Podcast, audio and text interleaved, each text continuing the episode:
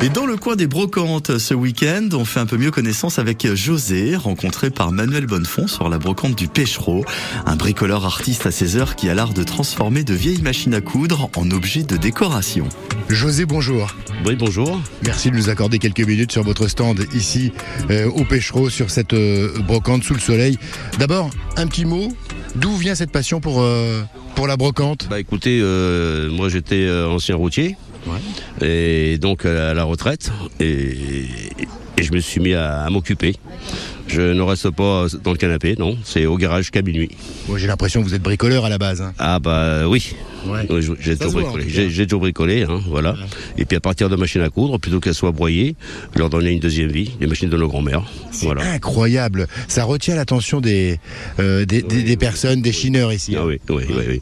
Et moi j'en vends beaucoup, mais c'est sur Paris, euh, Bordeaux, Toulouse. Ouais, c'est ça. Sur les grandes villes. Sur les grandes villes. Ici, ça se vend moins, mais bon, euh, mais ça, plaît. Euh, elles sont photographiées euh, à chaque instant, quoi. Alors vous les récupérez où Ces machines à coudre la plupart du temps Euh, bien souvent, les gens me les ramènent.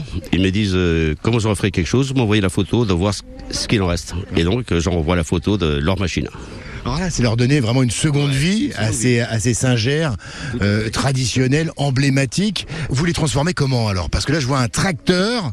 Ouais. C'est- non, c'est une tondeuse autoportée. Incroyable. Oui. Et là, c'est aussi euh, un vélo, comme dans le temps, mais euh, à partir aussi de machine à coudre. Ouais, c'est une machine à coudre. Là, la moto, bah, pareil. C'est une Titan, ce n'est pas Singer, parce qu'on dit que Singer, mais il y a plein de marques. Voilà. Et puis après, bah, c'est euh, un assemblage de pièces qu'il faut créer, inventer.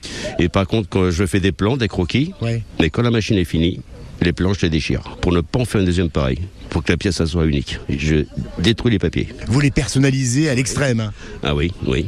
Alors, beaucoup de pièces de récupération, ça Oui. peut être des, des jouets d'enfants, ce, ce genre de choses. hein. Euh, des jeux d'enfants, bon, il y, en a bon, que j'achète, a beaucoup que j'achète. Hein. J'achète des cathlons, j'achète bien souvent les roues euh, de trottinette parce que j'en ai besoin, mais bien souvent comme celle-ci. Euh, voilà, c'est la toute dernière que j'ai faite. Elle est bah, très élégante. hein. euh, oui, bah, c'est les anciennes, toutes anciennes avec le petit réservoir et tout, euh, voilà. Mais beaucoup de travail euh, et aussi beaucoup de choses neuves, hein, parce que bon, les t-shirtés, les écrous, tout ça, les, les soudures, tout ça, faut tout acheter, hein, euh, voilà, les peintures, les vernis, puis après, bah, faut l'imagination, faut réfléchir, réfléchir.